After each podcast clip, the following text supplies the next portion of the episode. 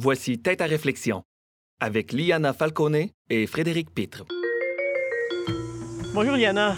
Bonjour Frédéric, ça va bien? Ça va bien vous? Très heureux? Oui, moi aussi. Dans votre intestin, ce qu'on appelle microbiote est aussi nommé plus communément flore intestinale. Est-ce à dire qu'il existe des liens mystérieux entre votre intestin et le monde naturel des plantes? Les plantes pourraient-elles vous révéler d'obscurs secrets sur votre ventre intelligent?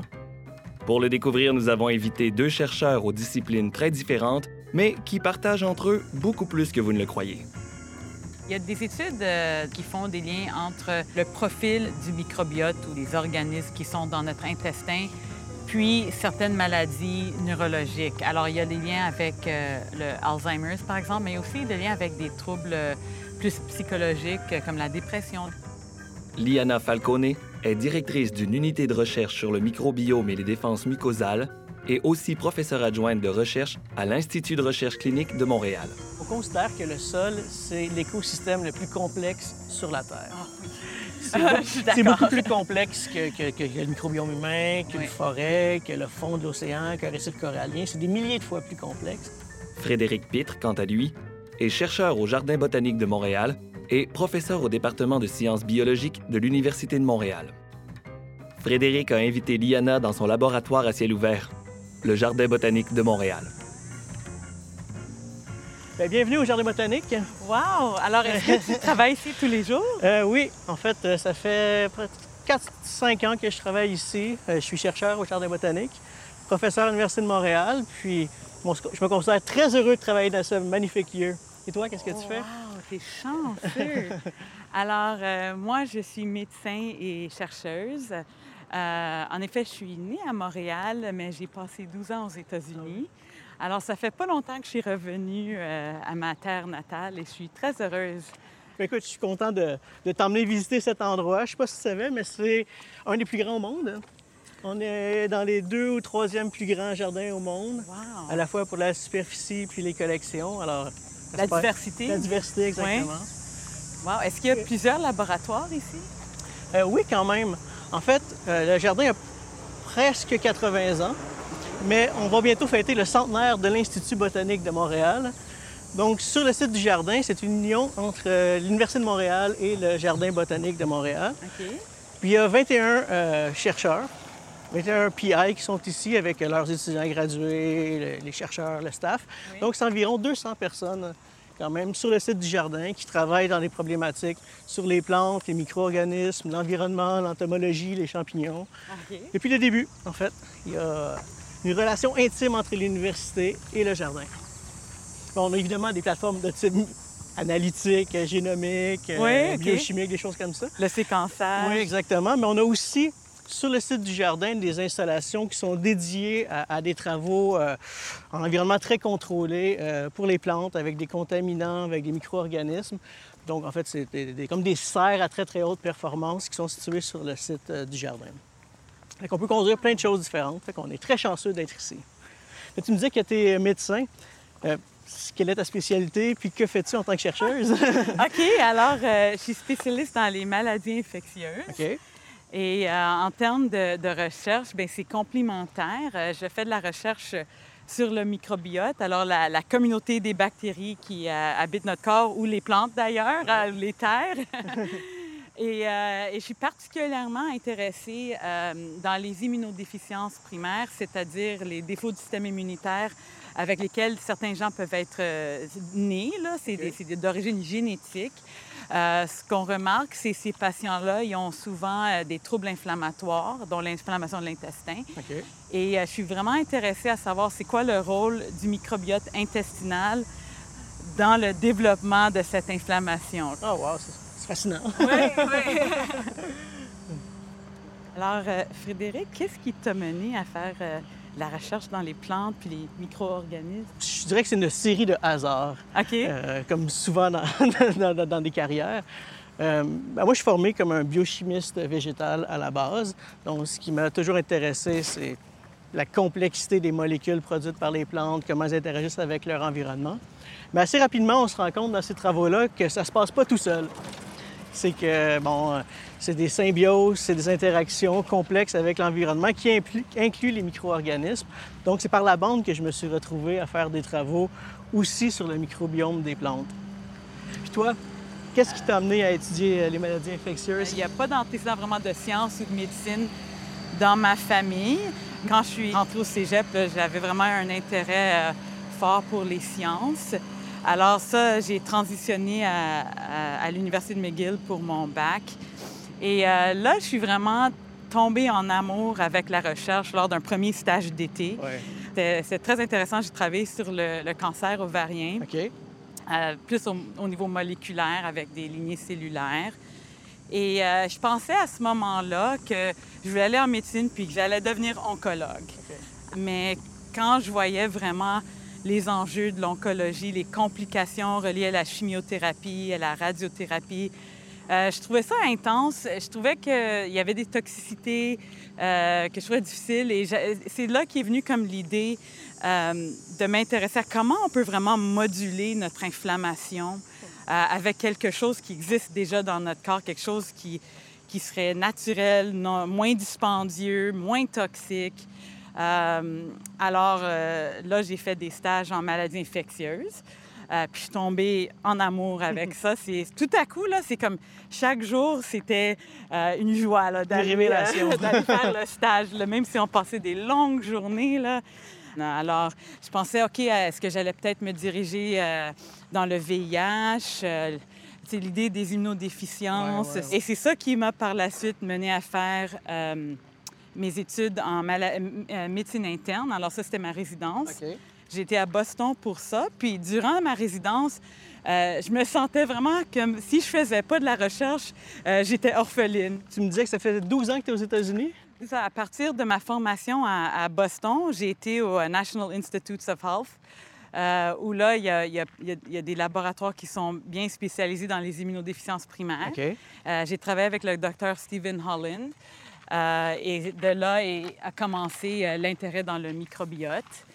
Et puis, euh, en même temps, j'ai fait un doctorat à l'Université de Cambridge, en Angleterre. Alors, j'ai pu jumeler ma formation en maladies infectieuses dans les immunodéficiences primaires avec, avec, la, recherche. Oui, oui, oui. C'est ça. Mais c'est tout un sacré défi, de mener les deux de front quand même. Là. Je te lève mon chapeau. Ah! c'est intense, euh, mais d'un autre côté, pendant le temps que je faisais du travail clinique, tu avais la chance de pousser tes recherches davantage, puis de vraiment aller à fond. Euh, euh, d'ailleurs, c'est intéressant, j'ai eu un patient avec une immunodéficience primaire qui s'appelle la maladie granulomateuse chronique, le, CVD, on dit en anglais.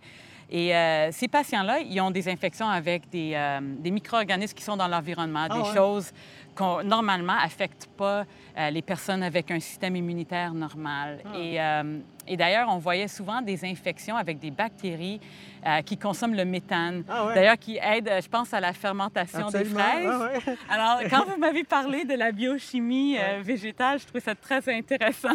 En fait, c'est ce que nous, on se rend compte, c'est que quand on analyse des échantillons environnementaux, mhm de toutes les sortes, le sol, du compost, euh, des eaux usées, des déchets humains, on revoit souvent les mêmes espèces, les mêmes groupes que ce qui est rapporté dans, pour les pathologies humaines. Fait en fait, euh, c'est pratiquement la même chose vrai? qui se passe. Absolument. Euh, on a fait un projet, par exemple, sur la Station spatiale internationale. Oui, oui, ça a été super le fun comme projet, où on a réanalyser des échantillons qui ont été prélevés par des astronautes dans la station spatiale. c'est les astronautes qui ont, prélevé fait, les ils ont fait des swabs. Ils ont-tu bien fait ça, oui. après toi? Oui, oui. On, les a même, on les a même remerciés dans l'article pour leur bon travail. Wow! Mais ce qu'on s'est rendu compte dans ce moment-là, en fait, puis ça a été comme notre, notre conclusion, c'est qu'un environnement fermé, en fait, c'est analogue au, euh, au tractus gastro-intestinal humain. Parce que l'analogie qu'on donnait, c'est que euh, c'est dans un environnement fermé. On ne peut jamais changer ou ouvrir les fenêtres pour aérer. C'est toujours un inoculum. Chaque fois qu'il y a quelqu'un qui arrive, qu'il y a des souris de laboratoire qui viennent, qu'il y a des expériences qui arrivent, bien, tout le microbiome associé à ces aimants-là, bien, il se retrouve là. Puis dans un environnement fermé, fait que les astronautes sont confrontés à ça. Puis ce qu'on a observé, c'est qu'il y avait même des pathogènes qui étaient là en quantité euh, préoccupante quand même. Ouais. Même si c'est supposé être stérile, en fait, l'approche traditionnelle, c'est d'assumer que c'est un endroit qui est propre, qui est Oui, stérile. Oui. Pas du tout. Mais là, alors vous dites, fait que dans cet endroit-là, il y a, parce qu'il y a des, des- des expériences de la, de la recherche qui Oui. se fait, alors il y a des souris. Il y a des souris, il y a des, des plantes qui poussent. il y a- Des il y a- plantes, quel genre? de- C'est-tu des plantes spécifiques? Ben, c'est, en fait, l'objectif, c'est souvent d'étudier le développement, OK. dans quelle mesure c'est influencé par la gravité, Ah oui. Ouais. Et euh, d'identifier des sources de nourriture pour les astronautes. Dans le futur, là, pour les longues missions, par exemple, on souhaiterait qu'il y ait une espèce d'autosuffisance alimentaire, puis que ça soit plus le fun de manger des, ben, des, tomates qui poussent Ouais. que d'avoir des trucs en... Du chou en- frisé. ouais. Chou frisé. c'est meilleur pour la santé aussi. Ben oui. Mais chaque expérience qui est là laisse de l'ADN dans la station spatiale, puis on est en mesure de le voir. Fait que c'est quand même euh, intriguant. Alors, les. euh, Oh, on a un petit canard. Avec son microbiote bien spécifique Exactement. aussi. Hum, D'ailleurs, il y a, des il y a de la- de l'ADN de poule dans la station spatiale. wow! Mais il n'y a pas de poule, par Ben, il a emmené des œufs, OK. puis il étudie le développement des, des- des poussins dans, dans- dans oui, l'espace. oui, oui, avec le, avec le manque de Oui, gravité. oui, oui, oui. Alors, euh, vraiment, les échantillons, c'est vraiment au niveau de la, de la- euh, de- du poste spatial, de la station spatiale, Ouais. pas les humains. Là. Ils ne donnent pas Non, d'échantillons. Non. Par contre, euh, on a d'autres projets en cours où, oui, on veut utiliser le microbiome dans les astronautes, dans des environnements fermés, dans des missions qui simulent, euh, par exemple, aller sur Mars. Ça prend, en ce moment, ça prendrait environ deux ans, une expédition aller sur Mars. Alors, il y a des projets qui ont lieu dans l'Arctique canadien, en Russie, dans des déserts, où il y a des gens qui sont enfer- enfermés dans des boîtes pendant des centaines de jours. On veut voir dans quelle mesure euh, il y a des changements euh, dans, leur microbiome en étant dans une petite communauté fermée, Oui. isolée. Puis est-ce que ça évolue dans la même direction? Est-ce qu'il y a un changement dans la diversité? Est-ce qu'il y a des, des- des- des choses qui se développent de façon euh, imprévue? Frédéric et Liana parlent de microbiome et de microbiote. Mais c'est quoi la différence entre les deux? Mais le microbiome, en fait, euh, c'est, difficile à définir, mais moi, je le définirais comme l'ensemble des micro-organismes, les bactéries, les champignons et autres choses, des virus qui pourraient se retrouver au sein d'un autre individu. Je ne sais pas si toi, tu aurais une définition un peu... Oui, c'est pas mal ça avec, avec le bagage génomique. Exactement, c'est c'est plus ça. au niveau génomique. Un, un microbiome, ça pousserait pas nécessairement, ça pourrait pas être tout le temps être en vie. Non, c'est vrai. Quand je pense au microbiote, je pense à l'ensemble des micro-organismes vivants dans un endroit spécifique, que ce soit dans l'humain ou dans l'environnement. Quand je pense au microbiome, c'est l'ensemble génomique, génétique de ces micro-organismes-là. Alors, euh, si on veut faire, euh, disons, une transplantation de certaines bactéries, par exemple, dans un, dans un endroit à un autre, on transplanterait un microbiote. Si on transplante un microbiome, on n'est pas certain que c'est encore en vie, que ça va fonctionner, que ça va croître, parce que c'est juste l'ensemble génomique. En fait, ce concept-là entre le lien entre euh, nos intestins et notre cerveau, c'est vraiment intriguant et stimulant. Est-ce que c'est quelque chose qui est, démontré? Donc, c'est notre deux... ce serait notre deuxième cerveau ou quelque chose comme ça? Oui, absolument. Euh, Il y, a- des études qui font des liens entre le profil du microbiote ou des organismes qui sont dans notre intestin, puis certaines maladies neurologiques. Alors, il y a des liens avec euh, le Alzheimer's, par exemple, mais aussi des liens avec des troubles euh, plus psychologiques comme la dépression. Alors, il y en a qui se demandent bien, comment on fait pour avoir un lien entre des bactéries qui sont géographiquement dans notre intestin, puis notre cerveau, c'est loin. Mais l'affaire, c'est que nos bactéries produisent des métabolites et, euh, et- et d'autres produits. là. et ces choses-là peuvent s'en aller dans notre système sanguin et par ce moyen-là avoir un impact à un site plus distant géographiquement. Wow! C'est quand même... C'est quand même impressionnant, là. Oui, oui, absolument. C'est qu'on pourrait probablement aussi modifier l'humeur en modifiant le microbiome intestinal. Moi, c'est ça que je pense. Ouais. Oui, absolument. Puis il y a des études qui suggèrent ça aussi. Wow! C'est vraiment impressionnant. Et ça va dépendre des gens, ça va dépendre de c'est quelles bactéries spécifiquement qu'on veut euh, favoriser leur croissance. Euh, il, y en a, il y en a plusieurs qui sont reliés à, à la, la nourriture euh, végétale, là, les plantes, à, base de plantes. Ça, c'est sûr que ça, ça pourrait favoriser, mais je pense qu'il va y avoir des, des aliments plus spécifiques. Des fois, ça se peut que ce soit même une combinaison d'un probiotique qu'on va donner avec un métabolite en même temps, avec la substance que la bactérie nécessiterait pour croître euh, avec tout ce qu'elle a de besoin dans l'environnement intestinal. Moi, une chose qui me fascine, c'est le concept des plantes puis leur système immunitaire. Ah. C'est est-ce qu'il y a des parallèles avec le système immunitaire d'une plante puis d'un humain? C'est une super bonne question. Euh, ben, il n'y a pas d'anticorps ou des choses comme ça. Il n'y a pas un système immunitaire. On ne peut pas les vacciner, donc. non, mais il y a des gens qui disent qu'on peut peut-être primer leur réponse dans le but euh, de. Est-ce qu'elle. Euh, s'il y a un, pathogène ou un stress quelconque qui arrive, qu'elle répondrait plus rapidement. Ah. Il y a des réponses des plantes à des pathogènes. Par exemple, ils ont des moyens physiques et biochimiques de, de contraindre l'invasion par une bactérie ou un ah, champignon. on peut même vacciner, en fait. Ah, c'est vrai?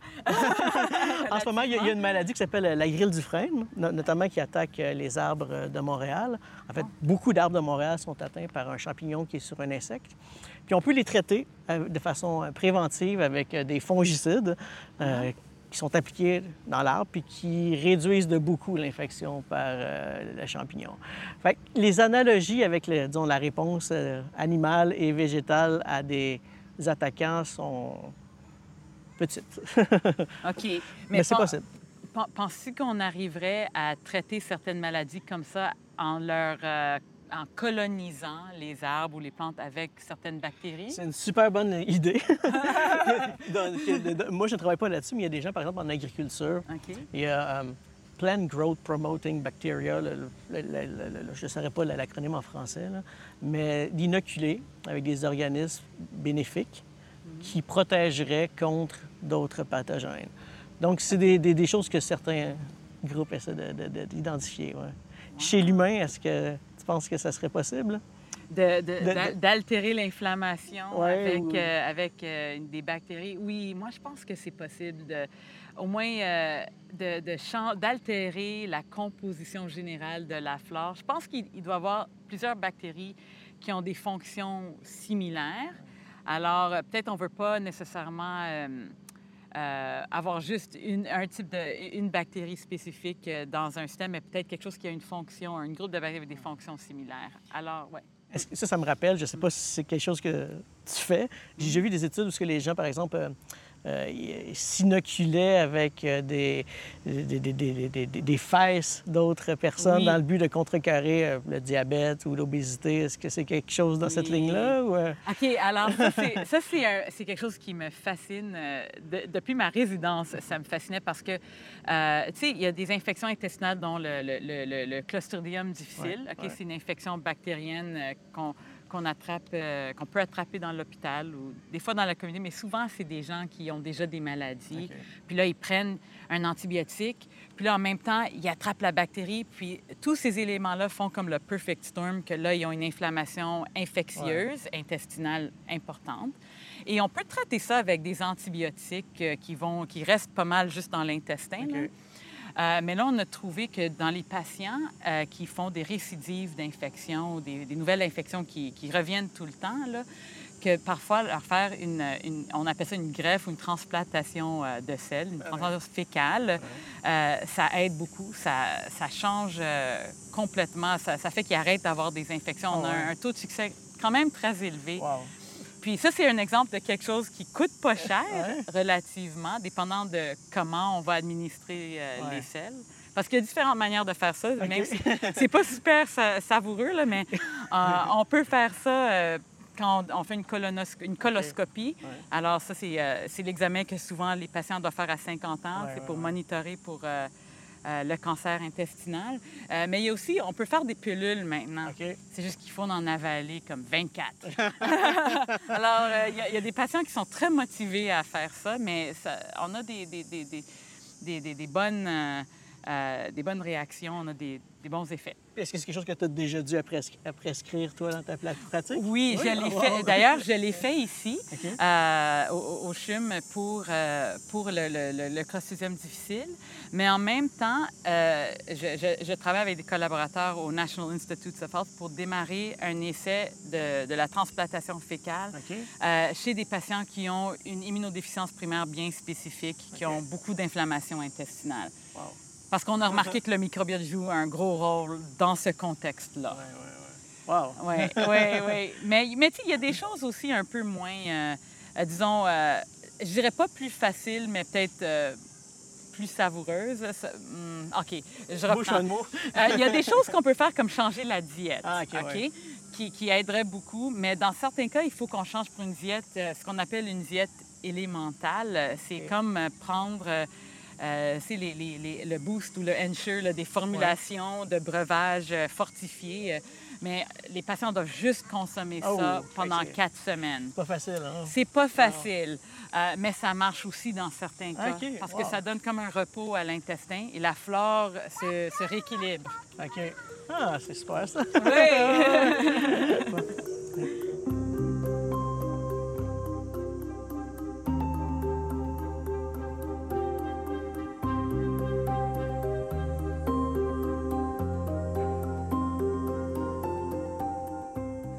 c'est quoi votre... euh, Parce que là, vous avez commencé ce- cette trajectoire-là, puis vous avez des questions, mais avez-vous comme un, un objectif central à la base de, de vos recherches? Ah, c'est une super bonne question. Euh, ben, à part les objectifs euh, tu sais, qui sont un peu plates, là, de comprendre ce qui se passe ou de- d'avoir un impact, euh, c'est sûr qu'il y a des objectifs plus, euh, plus concrets. Par exemple, euh, euh, ce qui motive mon travail, c'est de- de- de- é- éventuellement de développer des techniques pour solutionner des problèmes Oui, environnementaux. oui.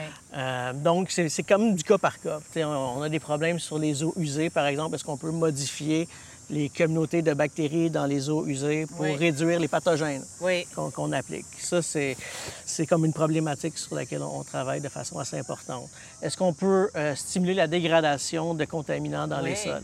Ça, c'est une grosse partie de, de- de mes projets. Non, Frédéric, euh, euh, comment on modifierait des bactéries pour euh, les eaux usées? Ah, ben, il, y aurait comme deux choses que l'on pourrait faire. On pourrait carrément produire des lignées transgéniques où on intégrerait euh, des, des gènes que l'on sait vont dégrader certains types de contaminants qui est dans des eaux usées. Donc, c'est assez simple à faire, mais il y a un problème de, euh, législatif. Est-ce qu'on peut utiliser euh, des, des- des produits qui ont été transformés génétiquement dans l'environnement, des choses comme ça? Mais ce que l'on essaie de faire, en fait, c'est plutôt de modifier les communautés. Donc, on sait qu'il y a souvent des bactéries qui sont là en faible fréquence, mais qui ont des fonctions que l'on souhaiterait euh, mettre de l'avant. Donc, on veut stimuler leur abondance et l'augmen- l'augmenter pour avoir plus d'effet sur le traitement des eaux usées. Donc, il y a- pour répondre à, à ta question, il y a pas de... bien, il y a comme un objectif global qui est d'optimiser les processus qui sont responsables de ces euh, technologies environnementales-là, mais c'est beaucoup du euh, cas par cas pour chacune des, euh, des- des- des situations. là. Toi, est-ce qu'il y a comme Une vision une vision globale? Oui, c'est sûr. comme, c'est comme toi, là, j'ai, j'ai des, des cas spécifiques que j'essaie de résoudre parce qu'il faut que ce soit des, des problématiques qui sont euh, faisables, réalistes. ouais. Mais euh, disons, si je, euh, je te parle en tant que, que quelqu'un de plus idéaliste, plus rêveuse, Ouais. moi, ce que, ce que je trouverais fascinant, là, c'est qu'on trouverait c'est quoi l'altération du microbiote chez, par exemple, un patient avec une immunodéficience spécifique, là, dès la naissance, puis qu'on soit capable de faire un changement à bas âge? Parce que le système immunitaire est en éducation euh, très active, là, euh, prénatale, mais aussi euh, durant les deux premières années de la vie. Alors, on a comme une petite fenêtre d'opportunité. Et je me demande si on ferait des changements vraiment à, à bas âge, si on serait capable de rééduquer le système immunitaire pour qu'il soit moins inflammatoire à long Wow. terme. Ben, c'est un super bel objectif. Ben, c'est vraiment, c'est un, excuse-moi, c'est un gros, c'est un gros objectif, mais ça serait quelque chose de, tu sais, ça coûterait pas cher, tu ça.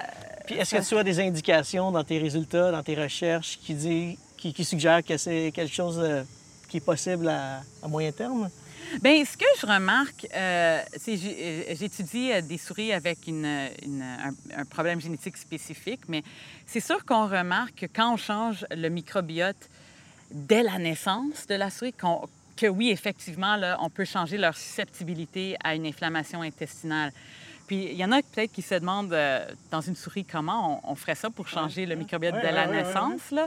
Alors, il y, a, il y a quelque chose, euh, euh, le terme en anglais, c'est, ça s'appelle cross-fostering. Alors, ça veut dire que vous avez, disons, des souris, OK, qui des, des parents, là, OK, deux, deux sets de parents, qui là, ils vont avoir des litières de souris.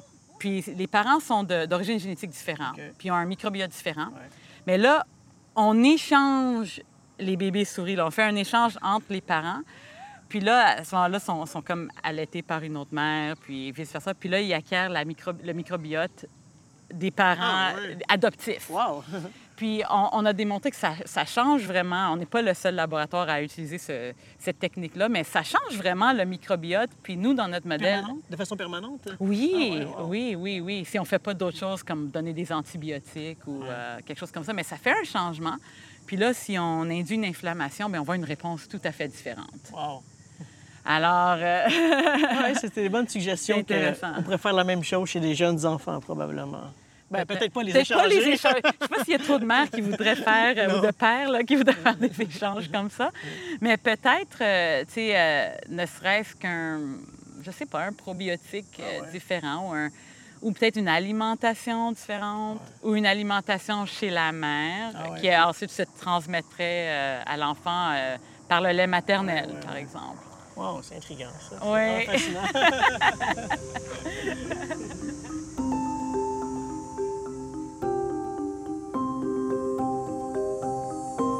Est-ce qu'il y a comme des études comme ça dans, dans les plantes ou si on transplante une plante dans un autre système que là...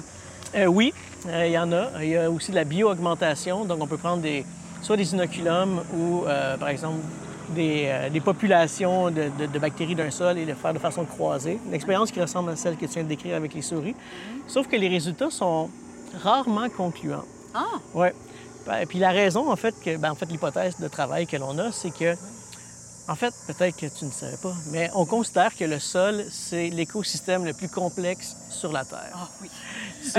C'est beaucoup plus complexe que, que- que le microbiome humain, qu'une Oui. forêt, que le fond de l'océan, qu'un récif corallien. C'est des milliers de fois plus complexe. Mm-hmm. Fait que quand on essaie de, de transférer, en fait, soit des échantillons de sol ou des plantes en faisant des expériences croisées, Mm-hmm. ben c'est un- un combat écologique. Donc, les, même si c'est des millions de bactéries que l'on transplante, Oui. ben, font face à un nouvel environnement, à d'autres espèces, à d'autres groupes, à d'autres euh, conditions locales. Fait qu'elles se font comme euh, éliminer par ce qui était déjà présent. Dans le récipient. Exactement. ouais. Ah! Fait que les résultats fonctionnent pas vraiment quand on fait des expériences comme ça. Fait que là, maintenant, on a une approche un peu détournée. On se dit, ah, peut-être qu'on peut maintenir des populations à la place. Mhm.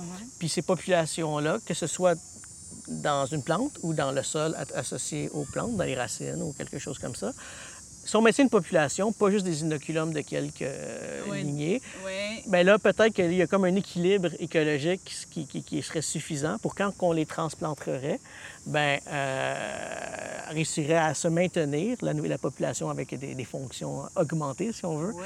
Puis là, elle ne serait pas comme euh, éliminée par la, la- la population locale qui est déjà présente euh, sur le nouveau site. C'est comme une, une stratégie qui est similaire, c'est euh, transplanter euh, le- le- les, les microbiotes euh, de différentes espèces. Puis je pense que c'est un nouveau domaine qui est très intéressant. Sais, euh, à la fois du euh, point de vue humain ou du point de vue environnemental. Il y a même des gens qui disent que c'est un changement de paradigme. là. On regarde tout ensemble, puis la technologie moderne de séquençage nous permet de, de faire ça maintenant. Puis nous, en tant que jeunes chercheurs, Oui. on, on bénéficie de ça. Parce que, tu sais, j'ai des collègues qui regardent une chose à la fois, mais maintenant, nous, on a l'opportunité de regarder tout à la fois. Oui. Puis je trouve ça fascinant. Ah oui, ab- absolument. Parce que ça, ça mène à la, la chose, c'est que quand on a commencé avec ces études de, de microbiote, euh, c'est très descriptif. Alors, on Ouais. est capable de dire, il y a Exact. plus de ça, il y a moins de ça. Ouais. Mais qu'est-ce que ça veut dire Exact. fonctionnellement? Parce qu'on se rend compte que c'est complexe. C'est pas juste les bactéries, c'est les champignons, les virus, les parasites, les métabolites qui Ah produisent. Euh, puis là, il y a, d'autres items génétiques qui, qui rentrent dans le système.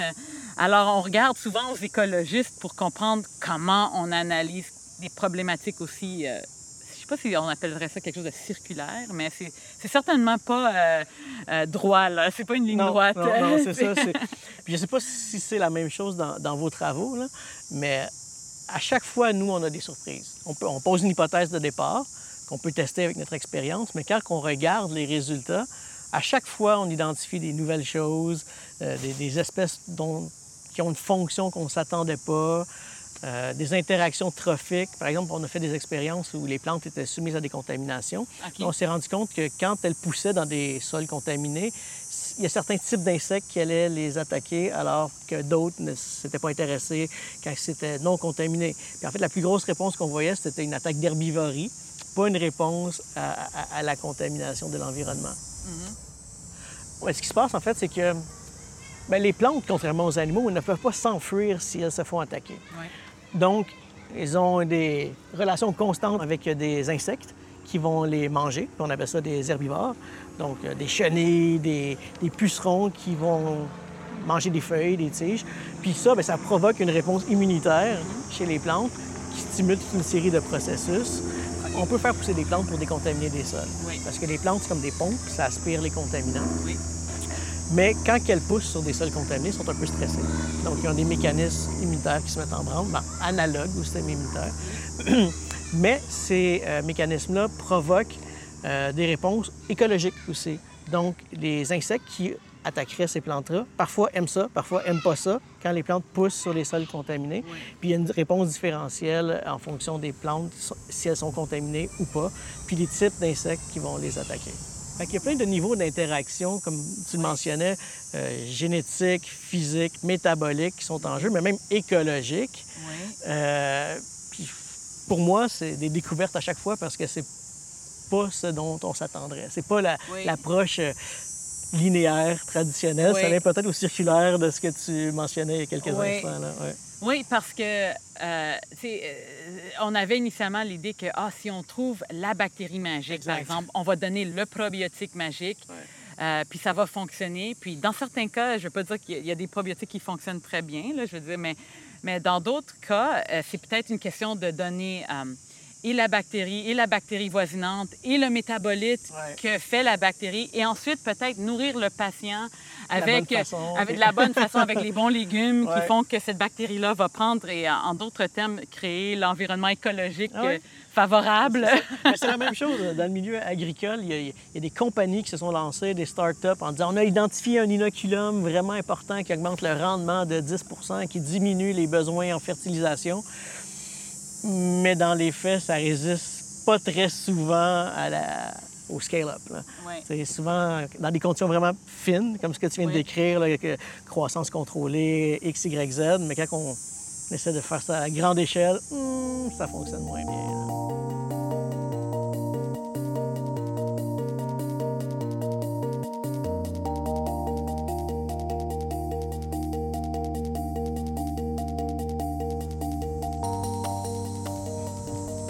Pensez de la, modification génétique des oh. plantes? Je sais que c'est un sujet très chaud. Ah, on va lancer le débat. Euh, euh, ben, il, y a plein de, il, y a, plusieurs réponses à ça. Mm-hmm. Euh, a priori, en tant que scientifique, j'ai rien contre. Puis j'ai travaillé dans des labos où on en faisait pour des, pour des, raisons expérimentales, où on supprimait des gènes ou des choses comme ça. Mm-hmm. Après, il y a la question de l'acceptabilité euh, sociale. Il y a est-ce qu'on peut en manger ou pas? A priori, mon point de vue à moi, c'est que de l'ADN, c'est de l'ADN. Mm-hmm. Puis qui proviennent d'un transfert ou d'un croisement fait naturel. ou de sélection artificielle fait pendant des centaines d'années, mm-hmm. ce qui est tous les aliments qu'on mange en ce moment. Je vois pas de problème à la base. Puis en plus, en ce moment, avec euh, CRISPR, Cas9, des choses comme ça. Oui, des technologiques bien sophistiquées. Euh, sophistiquées, là, on est dans le flou, est-ce que c'est de la transgénèse ou pas? La façon traditionnelle de faire des organismes génétiquement modifiés, c'était d'insérer par différents moyens un gène dans un organisme. Puis à ce moment-là, l'organisme acquérait un trait additionnel que l'on souhaitait ajouter. Avec CRISPR-Cas9, ce que l'on peut faire maintenant, c'est aller directement, bon, c'est des processus moléculaires, mais on peut directement aller corriger les erreurs dans l'ADN, puis euh, provoquer des changements qui sont permanents. Puis ça, c'est beaucoup plus simple à faire que l'étaient les OGM traditionnellement. Fait que c'est ça. Puis il faut considérer qu'à mon avis, les risques associés à un OGM, puis là, je ne sais pas si je vais être cité à tout jamais, là. Euh, à mon avis, les risques d'une tomate OGM sont quand même moindres que les risques d'une tomate qui pousse avec beaucoup de pesticides Ah, ça, pour la santé humaine. Ouais. Fait que si on veut nourrir 10 milliards d'humains dans... rapidement, euh, il f- on est obligé d'avoir des solutions technologiques. Euh, je suis en faveur de l'agriculture biologique, des, des- des- des- des- des- de pratiques traditionnelles, mais il y a aussi d'autres problématiques à résoudre, puis peut-être que ça peut passer par la- la- l'amélioration génétique. Je sais pas ce que toi t'en penses.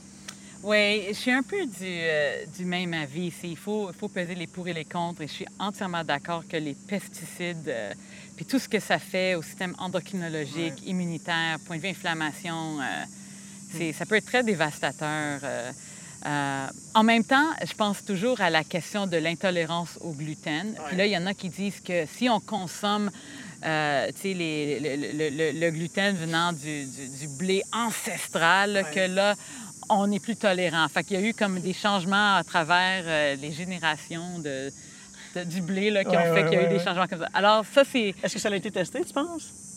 Comme de manière plus Oui, formelle. je sais pas, parce que c'est intriguant. Je ça. sais pas. Oui, c'est drôle que tu parles du gluten, parce que je me questionne beaucoup par rapport au gluten aussi. Ça fait 12 000 ans qu'on fait de l'agriculture et du pain, que cette protéine-là est dans l'alimentation humaine Oui, presque partout. Là. oui. À mon avis, il y avait peu ou pas d'intolérance auparavant. C'est juste récent. Fait que c'est quoi qui cause que dans les dernières décennies, il y a des intolérances, euh, de- de- de- des maladies cœliaques? Je sais pas. Qu'est-ce qui a causé ça? C'est... C'est dur à dire. Euh, euh, tu sais, euh, étant d'origine italienne, j'ai des, euh, j'ai des membres de ma famille qui disent Ah, moi, quand je vais en Italie, par exemple, puis je mange les pâtes, j'ai aucun problème avec le gluten. Alors, ça, je ne sais pas. C'est des anecdotes, mais des fois, Ouais. des anecdotes, on dérive des questions euh, intéressantes. Exact. Ouais, là. ouais, ouais. Ça se peut que ça fait simplement coïncider avec d'autres changements qui sont survenus. D'ailleurs, il y, a- il y a eu tellement d'autres changements dans notre alimentation puis notre environnement qui pourraient faire en sorte que l'intolérance survient. Là. On sait que euh, si on, on est exposé à, à moins d'allergènes à bas âge, on a un environnement plus propre, entre guillemets, qu'on a tendance à ensuite développer Ouais. plus d'allergies. Alors, est-ce que ça se peut que ça soit ça, l'urbanisation de, Ouais. de notre vie et notre alimentation? Oui, je sais pas. Je, je ne crois pas que le blé est OGM. Tu sais, quand on parlait, euh, Oui, oui, tu oui. posais la question, je ne crois pas que le blé est OGM. Peut-être qu'il y en a, là, mais Mm-hmm. je pense que c'est surtout le maïs et le soya. On sait que le, le blé, juste avant la récolte, il- on applique du glyphosate, puis euh, dans la plupart des endroits dans le monde, c'est pas pratiqué. Par contre, le glyphosate a très mauvaise presse en ce moment, mais c'est considéré quand même comme un herbicide qui est assez doux. On sait que sa dégradation dans l'environnement, c'est dans 48 heures environ, mais il y a des sous-produits qui, eux, pourraient possiblement avoir des impacts et qui restent plus longtemps dans l'environnement. Fait que c'est des questions difficiles. Je ne sais pas si le fait d'appliquer du glyphosate sur notre alimentation, en fait sur les plantes qui, avec lesquelles on se nourrit, si ça a des impacts. J'imagine que c'est des choses à étudier quand même de Ouais. façon... euh, Oui, structuré, oui. Ouais, ouais, Je suis d'accord. Mm, mm, mm. Une question qui- qu'on a souvent, c'est est-ce qu'on va manquer de nourriture? Hein, C'est surtout euh, ma- maintenant dans, dans la presse, c'est très, euh, c'est quelque chose de très important, mais ça pas juste maintenant, là, mais euh, puis euh, étant quelqu'un qui, je m'intéresse beaucoup aux livres et aux films post-apocalyptiques, euh, je me pose souvent cette question-là. Est-ce Ouais. qu'il y a comme, si on avait des, euh, des, des ressources limitées, est-ce qu'il y aurait comme une plante, selon toi, qui Oh, serait la plus nutritive, avec le plus de protéines qu'on voudrait... hmm, c'est une bonne question. J'ai pensé beaucoup à ça. Ouais, Ouais, c'est une super bonne question, mais c'est sûr qu'il y a beaucoup de... La mode en ce moment est aux légumineuses. Parce que ouais. C'est clair que c'est des protéines, c'est dense, c'est ça, c'est le remplacement des protéines animales par les légumineuses. Ça, ça ferait du sens, c'est facile à faire pousser. Souvent, c'est des les légumineuses, c'est dans une famille de plantes qu'on dit euh, fixatrices d'azote. Mm-hmm. Donc, ils font une symbiose avec euh, des bactéries pour fixer l'azote atmosphérique. Fait ils ont moins besoin de fertilisants. Fait que dans une perspective de, de, de produire et de sécurité alimentaire, de produire une plus grande quantité de nourriture dans un apocalypse. Oui, oui. Euh, probablement que ça serait un safe bet. hein. Oui, oui, oui, je suis d'accord euh, avec ça. Moi, il y, a- il y a une plante qui m'a fascinée, c'était euh, la, la Moringa olifera. On a, elle a beaucoup d'attributs. On dit que c'est la plante avec les 100 attributs parce qu'il y a des propriétés anti-inflammatoires et nutritives aussi. Puis euh, j'avoue que... Je connais pas ça. C'est C'est, c'est- ben, c'est- c'est- ça pousse beaucoup en Inde. D'ailleurs, j'en ai discuté avec des, euh, des collègues euh, dans le laboratoire, puis euh, elles disaient Ah oui, moi, je mangeais ça souvent. Là, c'est, on peut pas, appa- apparemment consommer chaque partie de la plante. Ah ouais. Euh, alors là, j'étais super intéressée. Je suis pas, euh, je suis pas vraiment une jardinière, là, mais j'ai- acheté les, euh, les graines Ah pour faire pousser cette plante-là. Et euh, ça a été ma collègue, une postdoc, qui a été capable de, de la pousser dans son jardin. Là. Euh, elle avait le tour, là, mais c'est, euh, je sais pas, c'est le genre de choses que je trouve euh, fascinant. Euh, si j'avais euh, les, les ressources, euh, j'aurais une petite serre pour euh, essayer de, de faire quelques expériences. Je t'invite à venir ici, hein, au jardin. C'est vrai?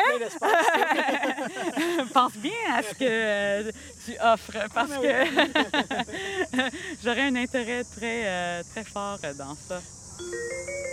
Ben, Diana, je suis heureux que tu aies pu découvrir le jardin botanique, mais je suis surtout heureux de t'avoir rencontré. Pareillement, c'était vraiment intéressant, fascinant. Ouais. Puis euh, je pense que je vais venir te revisiter ici. Ben, écoute, l'invitation tient, puis si tu veux faire pousser des choses dans nos installations, tu es la bienvenue. Ah, fantastique. Merci, Frédéric. C'est un plaisir. C'était Tête à réflexion avec Liana Falcone et Frédéric Pitre au Jardin botanique de Montréal. Productrice, Sophie Galipo. Productrice exécutive, Nadine Dufour. À la réalisation, Joanne Comte. À la recherche, Émile Bordelot-Pitre. Au son, Thiago McNichol Casto-Lopez. Montage et mix sonore, Francis Renaud-Legault. À la narration, Jérémy Desbiens. Un balado produit par Savoir Média.